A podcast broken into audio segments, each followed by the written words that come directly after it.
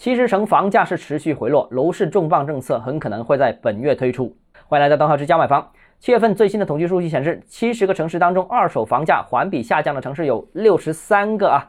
由此看出，购买力不足，政策力度不大的背景之下，房地产市场不断下行，楼市是否已经探底？接下来市场会怎么走？我个人认为，很关键的就要看政策的走向，特别是一线城市有没有可能松绑，二线城市有没有可能全面松绑。如果政策不变，那楼市很可能还会延续目前的探底行情，甚至是继续下跌。那今年一季度楼市本来已经是一个比较明显的复苏势头，但进入二季度之后，市场再次下行。于是最近一段时间，我们看到经济增速开始放缓，影响了市场的信心，无论是消费信心也好，投资信心也好，都是下降了。那购房者的意愿也跟随下滑。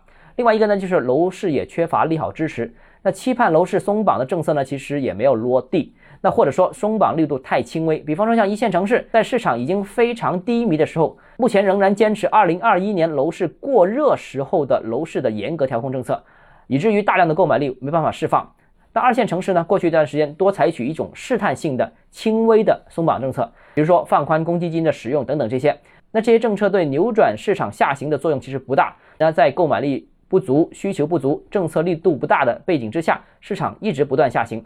那楼市是不是已经探底？房价能否止跌？我觉得更重要一点就是看未来楼市政策如何出台。从目前楼市低迷的状态看，支持楼市的政策，特别是支持四个一线城市的楼市松绑政策，应该很快就会出台。因为已经经历了一个多月时间的酝酿啊，我认为相关的政策很可能会在这个八月份会公布。那至于新政之后会对楼市产生什么样的影响呢？目前我觉得还是比较难判断，主要还是看落地政策的力度。如果说有重磅或者说中等力度的政策落地的话，那市场就有望加速见底，并且走入复苏的行情。那如果政策依然是比较轻微，甚至是采取一种逐步试探的这样一个策略的话呢，那我觉得楼市的探底可能时间会延长。好，今天节目到这里。如果你个人购房有其他疑问想跟我交流的话，欢迎私信我或者添加我个人微信，账号是教买房六个字拼音首字母小写，就是微信号 d h e z j m f。想提高财富管理认知，请关注我，也欢迎评论、点赞、转发。